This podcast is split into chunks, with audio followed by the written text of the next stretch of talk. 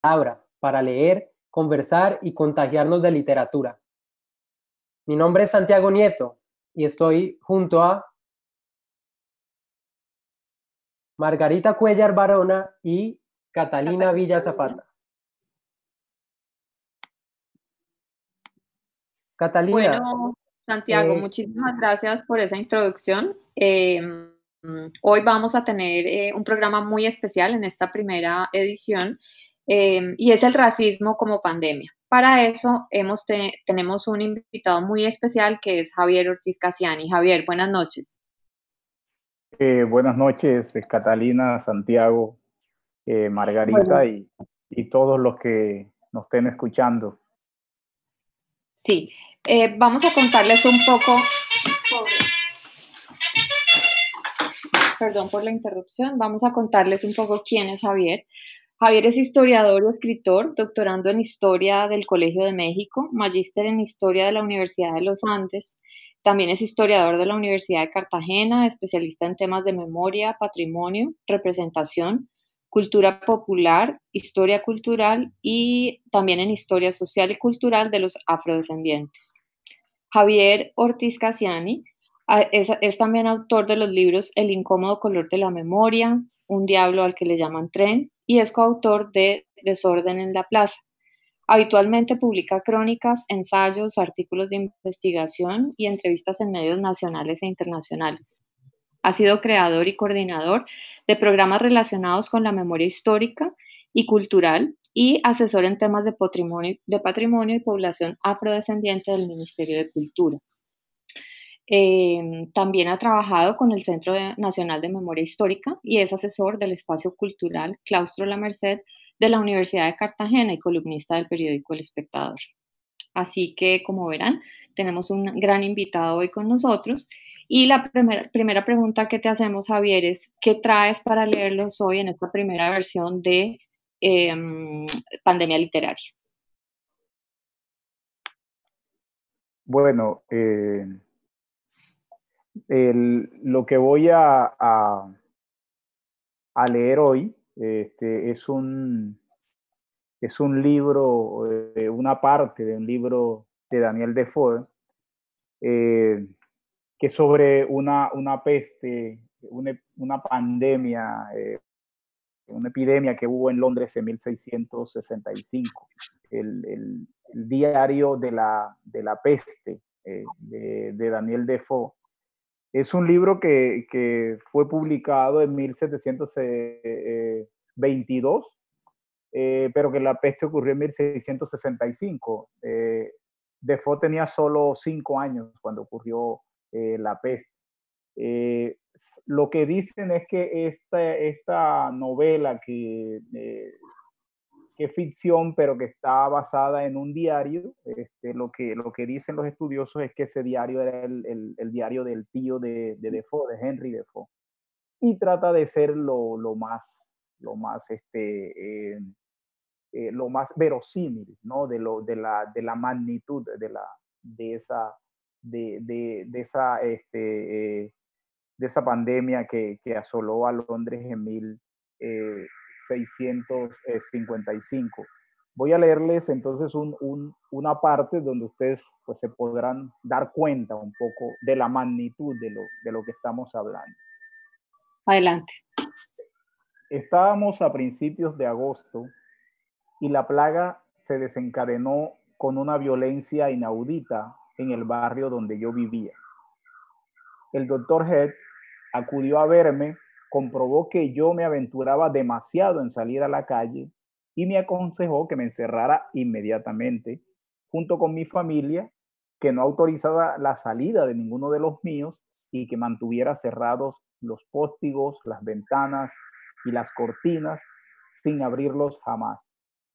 Pero ante todo, nos dijo que quemásemos en la habitación resina y pez, azufre o pólvora de fusil y otras materias semejantes, cuidando de no tener cerrada la puerta o la ventana, cosa que hicimos durante algún tiempo. Pero yo carecía de provisiones para tan largo retiro y no fue imposible permanecer en la casa sin moverme. Con todo, intenté, pese a lo tardío de la época, hacer algo con ese propósito. En primer lugar, como tengo facilidad para amasar y batir, salí y traje dos talegas de harina y durante varias semanas cocimos nuestro propio pan. También compré malta e hicimos tanta cerveza como podían contener las vasijas de la casa, todo lo cual pareció suficiente para cinco o seis semanas. Me procuré igualmente una cantidad de mantequilla salada y queso de quesir, pero carecíamos de carne y la peste hacía tales y tan violentos estragos en los mataderos y entre los carniceros, que en gran número vivían del otro lado de nuestra calle, que no habría sido siquiera imaginable cruzar la calzada para ir a buscarla. Nuevamente debo observar que la necesidad de salir de las casas para comprar provisiones fue, en gran medida, la ruina de nuestra ciudad, pues en tales ocasiones las personas se contaminaban unas a otras y hasta las provisiones quedaban a menudo infectadas. Tengo la certeza de que los carniceros de Whitechapel, donde se faenaba la mayor parte de la carne, fueron lamentablemente afectados, al menos hasta el punto que muy pocos de sus comercios quedaron abiertos. Los que no contrajeron la peste mataban su ganado en My End o de este lado y en caballos llevaban la carne al mercado. No obstante, la pobre gente no podía provisionarse y tenía necesidad de ir al mercado o de enviar a sus sirvientes o a sus hijos. Y como esta necesidad se renovaba día tras día, había en el mercado un gran número de personas enfermas muchos acudían sanos y regresaban trayendo con ellos la muerte. Es verdad que se tomaban todas las precauciones posibles. Cuando alguien compraba un trozo de carne, no tomaba este de manos del carnicero, sino que directamente lo sacaba del gancho. Y por, y por otra parte, el carnicero no tocaba el dinero, lo hacía depositar en un pote lleno de vinagre destinado a este uso. El comprador siempre llevaba monedas a fin de poder pagar exactamente la suma que fuera sin necesidad de vuelta. También llevaban frascos de esencias y perfumes. Se empleaban todos los medios que fuera posible valerse, pero los pobres no disponían de ninguno de tales medios y corrían todos los riesgos. Día tras día oíamos un número infinito de historias a este respecto. A veces un hombre o una mujer caía en el mercado mismo porque muchos de los que llevaban la peste lo ignoraban, hasta que la gangrena interior afectaba sus centros vitales. Entonces morían en unos pocos momentos. Por eso muchos parecieron súbitamente en la calle sin la menor advertencia. Otros tuvieron el tiempo justo de ir hasta el puesto más próximo o bajo un soportal para sentarse y morir como ya dije antes. Esto era cosa tan frecuente en las calles cuando la peste arreciaba que casi no se podía salir sin ver cadáveres por todas partes, extendidos sobre el suelo. Por otra parte, hay que señalar que en un comienzo las personas no se detenían y llamaban a los vecinos para que vieran aquel cuadro, pero después no se le prestó a este la menor atención. Cuando dábamos con un cuerpo, cruzábamos la calle y no nos acercábamos a él. Si lo encontrábamos en un pasaje estrecho, volvíamos sobre nuestros pasos y buscábamos otro camino para dirigirnos a nuestros asuntos. En tal caso, el cuerpo quedaba allí hasta que los oficiales recibieran la correspondiente información y ordenaran recogerlos o hasta que llegada la noche, los enterradores que guiaban la carreta de los muertos lo alzaran y se lo llevaran. Las intrépidas criaturas que cumplían este oficio no dejaban de registrar los bolsillos ni de despojar de sus trajes a los muertos bien vestidos. Se llevaban lo que podían. Pero volvamos a los mercados. Los carniceros tomaban tantas precauciones que en caso de muerte repentina siempre tenían a mano un par de mozos para poner el cadáver en una angarilla y llevarlo al cementerio más próximo. Estos casos eran tan frecuentes que el registro de defunciones los mencionaba bajo el rótulo de hallado muerto en la calle o en el campo, tal como se hace ahora, pero claro que mucho más en los casos generales de la gran epidemia. Pero la epidemia alcanzó tal furia que hasta los mercados se vieron magramente provistos y muy poco frecuentados por los compradores en comparación con lo que ocurría antes. El Lord Mayor recomendó a la gente de la campaña que trajera provisiones, que se detuviera al borde de los caminos que llevan a la ciudad, que se sentara allí junto a sus productos y que vendiera lo que había traído y que regresara inmediatamente. Muchos fueron los que se animaron a proceder de esa manera, como que vendían sus provisiones a la entrada de la ciudad e incluso hasta en el campo, principalmente más allá de Whitechapel, de Speedfield, así como de St. George, Soward y Bon Hill, y un gran campo llamado Bus Close, cerca de Islington. Allá enviaban el Lord Mayor, los concejales y los magistrados a sus agentes y criados a hacer las compras para sus familias, pues también ellos permanecían el mayor tiempo posible en su hogar como la mayoría de la población. Una vez adoptado este método, los campesinos acudieron alegremente a llevar sus provisiones de todo tipo y muy pocos de ellos contrajeron el mal, lo que supongo confirmó el rumor de su milagrosa preservación. Yo creo que voy a dejar hasta allí eh, con la lectura este, y, podemos seguir eh, charlando algunas cosas a propósito de esto. Listo, Javier, muchísimas gracias. Sin duda es un texto eh, pues estremecedor, ¿no? Y mucha de la similitud que encontramos con situaciones que estamos viviendo hoy. Y la primera pregunta que te hago es justamente eso, ¿por qué este texto es tan pertinente en este momento que estamos viviendo? Y también, ¿cuál es la relación con el racismo como pandemia? Bueno, si uno, si uno mira este, el texto eh, como tal, eh, acciones eh, racistas, ¿no? Ligadas al tema, al tema racial no, no, no, aparecen explícitamente. Pero sí hay algo que me interesa resaltar allí, porque sí se ve algo que, que lo hemos visto también en la pandemia que está ocurriendo y, históricamente en todas las pandemias, y es eh, las diferentes maneras en que afecta la pandemia a la gente, ¿no?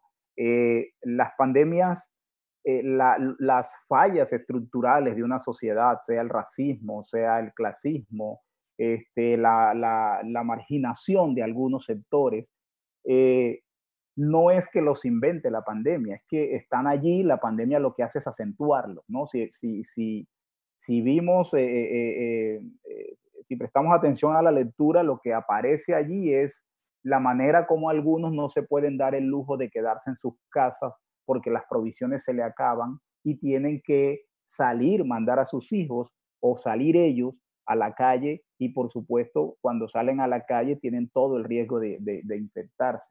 Es eh, el, precisamente me llama la atención esta, esta, eh, esta lectura por el valor que tiene eh, en, en, en, la actualidad, ¿no? En, esto, en todo esto que estamos viviendo. Sí, Javier, ¿cómo llegaste a este texto? ¿En qué momento de tu vida lo leíste y qué significó para ti esa primera vez que lo, que lo descubriste? Bueno, debo, debo reconocer que es un texto eh, que lo leí hace mucho, mucho rato, este, quizás acabando el bachillerato o, entrando a la universidad, y lo leí por curiosidad, eh, porque pues había leído la obra más, más conocida de Daniel Defoe, que es Robinson Crusoe, que es como el, clásico. Y bueno, tenía interés en acercarme a, otra, a, otro trabajo de él y lo que encontré a la mano fue este, este libro. Eh, por supuesto que es un libro al que, el que, al que no puedes, eh, al que no te puedes acercar sin que te toque, ¿no? Sin que te contagie de alguna manera a propósito del tema. Eh, pero debo admitir que ahora, ¿no? En la relectura que estoy haciendo ahora en esta coyuntura es que vengo a, eh, bueno, era tan inédito, es tan inédito esto para nosotros, que muchas lecturas que hicimos nos parecían cosas simplemente del pasado muy remoto o de situaciones hipotéticas, pero resulta que ahora la estamos viviendo. Entonces, eh, ahora es que yo descubro la importancia y la magnitud que tiene el texto dado la coyuntura que estamos viviendo. Así es. ¿Qué, otras eh, lecturas relacionadas con, con, este texto y con este tema en particular del racismo como pandemia se te vinieron a la cabeza antes de escoger este en particular? ¿Qué, otras pudieras como comparar un poco con, este texto? Bueno, las, las, pandemias tienen eh, quizás el acto, el acto de racismo más fuerte eh, de las pandemias es contra la población judía, ¿no? La gran peste negra de 1348 eh, que afectó a toda Europa que diezmó ostensiblemente a la población. Al principio este, hubo pogrom, ¿no? Unas persecuciones a los judíos porque se acusaba a los judíos de ser los que habían traído la, peste. Incluso se les acusaba de envenenar las fuentes de agua. Eh, y fue tanto la matanza de judíos que, el, que el mismo Papa le tocó sacar una bula, una bula papal donde decía que los judíos no eran culpables de eso. Entonces, el, racismo, ¿no? Siempre ha estado ligado al tema de las pandemias porque toda pandemia eh, se tiende a buscar un culpable.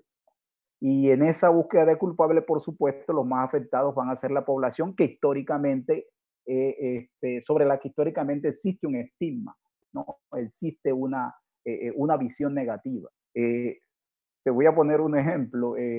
Jesús María Henao y Arrubla, que escribieron, Jesús María Henao y Gerardo Arrubla, que escribieron el libro de la historia de Colombia, que fue el libro de texto durante muchos años, que escribieron, eh, que publicaron en 1912, pero que escribieron en 1910 para el centenario de la independencia de Colombia.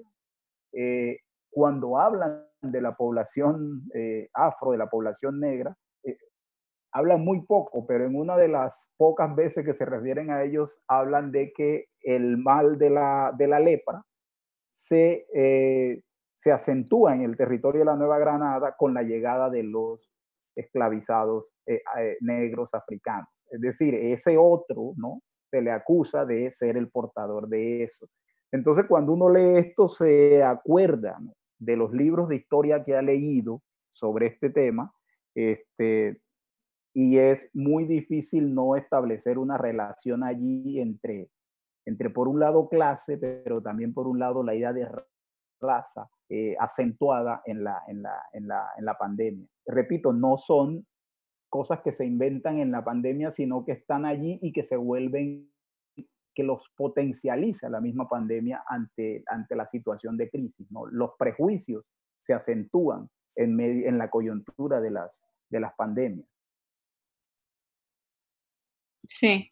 Em, bueno, como este programa eh, también es una, digamos, una puerta abierta para las recomendaciones literarias, hablando en particular de Daniel Defoe, eh, ¿qué, más, qué otras obras de él eh, te interesan y pudieras recomendarnos a los lectores? A los, bueno, ya, precisamente la mencioné hace poco, eh, me adelanté, yo creo que es la obra cumbre de él y una obra eh, que es que Robinson Crusoe. Ah, sí. Eh, y es una obra que además hay que leer, normalmente se leía con unos ojos, ¿no? Una novela de aventuras, este, alguien que naufraga, que llega a una isla, en fin, todo lo que eso genera.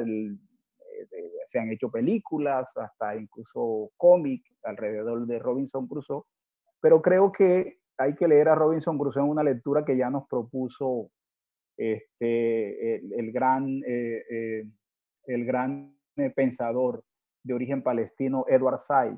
Edward Said hablaba de alguna manera como en cierta literatura europea ya estaba escrito la idea de superioridad del pueblo europeo que estaba destinado a conquistar otro territorio. Y si uno mira a Robinson, Crusoe, Robinson Crusoe de Defoe, lo que hay allí es la instauración de una estructura de poder, ¿no? Este, este hombre llega a un lugar y lo que hace es rebautizar todo lo que está allí, ponerle nombre a lo que está allí, es decir, se convierte en un Estado. Eh, eh, eh, él se abroga el derecho de convertirse en una especie de Estado y de administrar ese, ese territorio. Y esa analogía es una analogía que se puede eh, aplicar perfectamente para los procesos de colonización y toda la dinámica de penetración de Europa en pueblos eh, asiáticos, americanos y, y por supuesto africanos.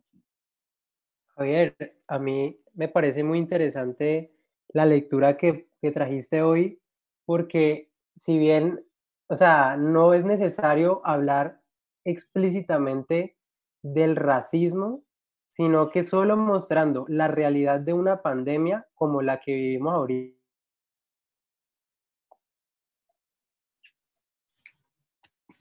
afectan a todos por igual, sacan a luz las desigualdades, o sea, esas desigualdades se hace, son, o sea, el, impacto y el golpe es peor para, para la gente que es minoría, digámoslo así, o la gente que no tiene el mismo acceso que, el público general a todo, a, la salud, a la, alimentación, a los subsidios.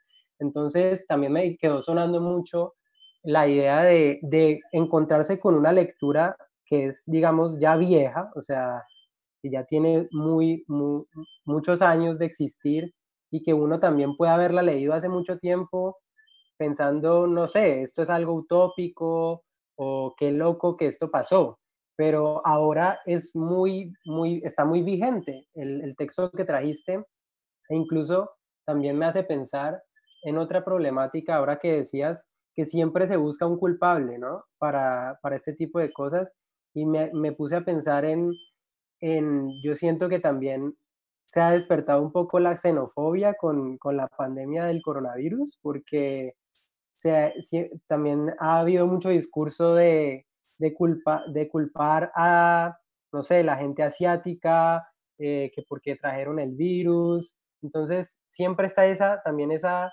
como ese ímpetu por encontrar un culpable.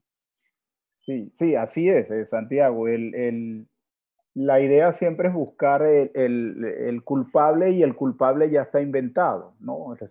lo nuevo es la pandemia, pero el culpable ya existe, ¿no? Los culpables son, bueno, ya ustedes vieron cómo comenzó esto, Esto comenzó haciendo chistes alrededor de unos este, chinos que supuestamente comen murciélagos y que eso hizo que esto se desatara este mal para la humanidad, ¿no?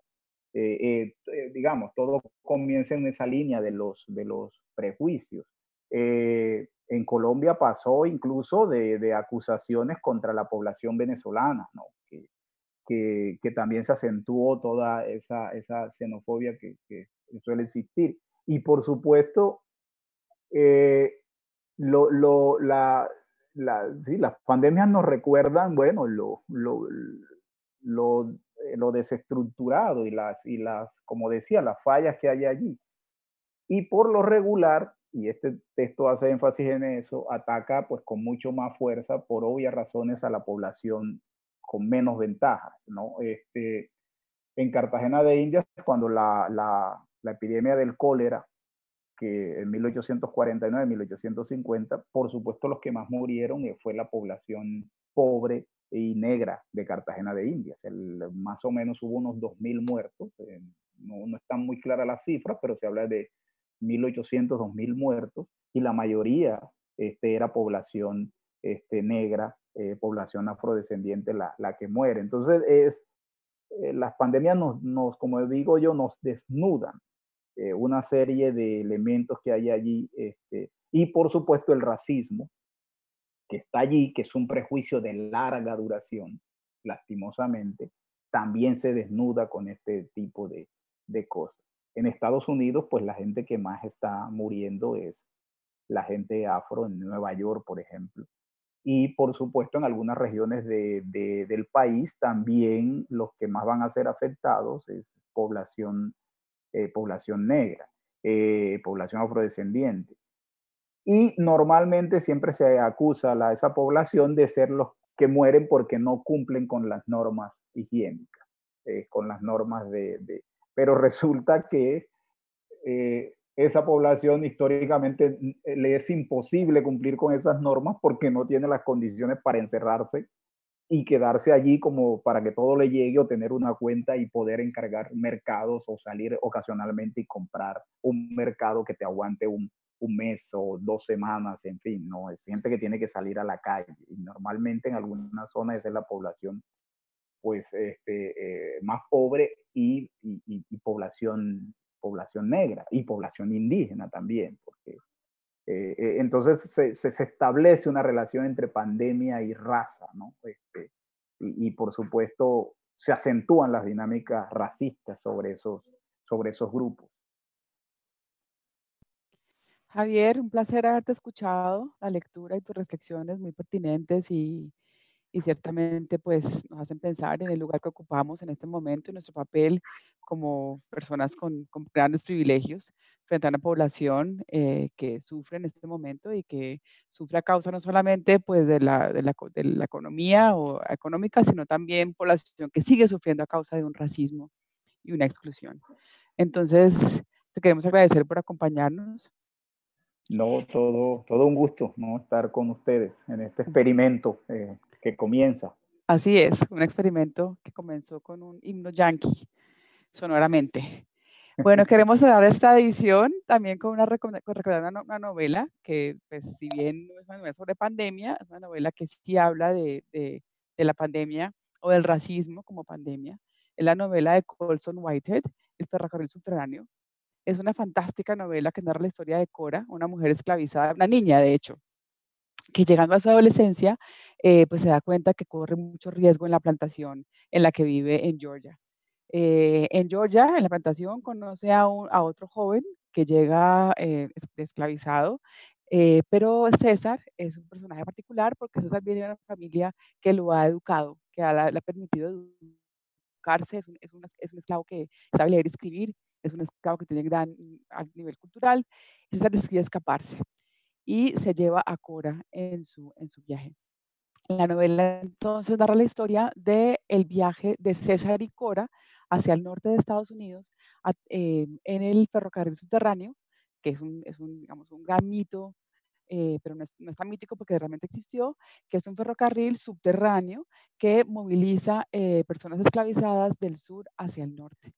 La novela está llena de horrores, evidentemente, porque en su paso por, por el sur y en su, en su, llegada al norte, pues se encuentran por todos los estados, eh, se encuentran con horrores, atrocidades, terrores, pero también con la bondad y el amor de una población que los recibe y que los ayuda a escapar. Es una novela maravillosa, eh, es una trayectoria en una odisea en tiempo y espacio. Eh, también se lee como un thriller en el que uno está todo el tiempo eh, digamos que al borde, eh, pensando por la suerte que esta heroína correrá, eh, una mujer vestida de una voluntad feroz por escapar de la esclavización. Entonces, para cerrar la edición de hoy, quisiéramos recomendarles el ferrocarril subterráneo de Colson Whitehead. De nuevo, Javier, muchas gracias por participar, un placer haberte escuchado y también queremos agradecer a Santiago Aristizábal y Paula Rodríguez por todo su apoyo en la producción de esta emisión de Radio Samán.